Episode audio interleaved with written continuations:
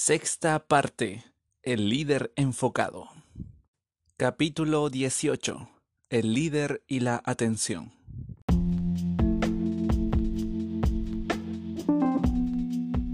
Muerte por PowerPoint. Es una alusión a las extensas presentaciones que ese software parece alentar. En particular cuando se advierte en ellas la falta de pensamiento enfocado y una escasa comprensión de lo que es importante. Un signo de la habilidad para detectar lo primordial es la manera de responder esta sencilla pregunta. ¿Qué quieres demostrar? Según dice Steve Ballmer, CEO de Microsoft, donde nació el espantoso PowerPoint, detesta estas presentaciones en las reuniones de la compañía.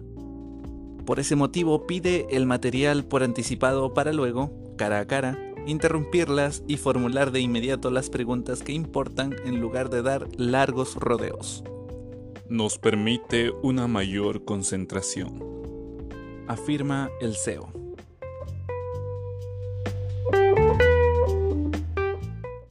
Dirigir la atención a lo necesario es fundamental para el liderazgo. El talento reside en la habilidad para reorientarla en el sentido correcto, en el momento indicado, detectando tendencias y realidades emergentes y capturando oportunidades.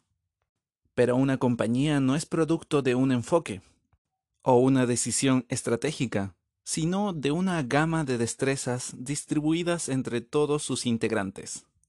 La gran cantidad de integrantes de una organización genera un cúmulo de atención que puede distribuirse más efectivamente que la atención individual. Con una división del trabajo, determinadas personas prestan atención a determinadas cosas. Este enfoque múltiple potencia la capacidad de comprender y dar respuesta a sistemas complejos. En las organizaciones, así como en los individuos, la atención tiene una capacidad limitada y es necesario decidir a qué asignarla, enfocarse en una cosa e ignorar otra. Las áreas principales de una empresa, finanzas, marketing, recursos humanos, etc., señalan distintos enfoques. Signos tales como las decisiones erradas por escasez de datos, la falta de tiempo para la reflexión, la indiferencia a las condiciones del mercado o la incapacidad de enfocarse en lo importante indican una suerte de trastorno de déficit de atención organizacional. Consideremos la percepción del mercado. Lo habitual es enfocarse en el cliente. La dificultad para atraer su atención es cada vez mayor. Lo que hace unos meses era deslumbrante, hoy parece aburrido. Si bien las estrategias para dirigir nuestra mirada utilizan sorprendentes efectos tecnológicos que provocan una respuesta de nuestros sistemas ascendentes, se observa el resurgimiento de un antiguo método, relatar una buena historia. Los relatos logran más que capturar nuestra atención, la mantienen. Las industrias de la atención, la televisión, el cine, la publicidad, lo saben.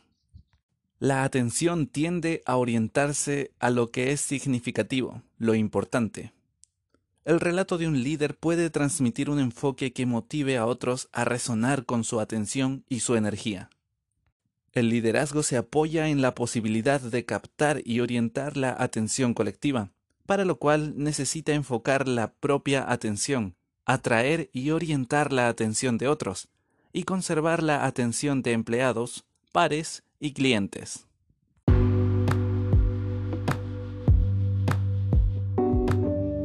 Un líder enfocado puede equilibrar su concepto de la atmósfera y la cultura organizacional con la competitividad del entorno, dirigiendo su atención a las realidades que definen el medio en que opera.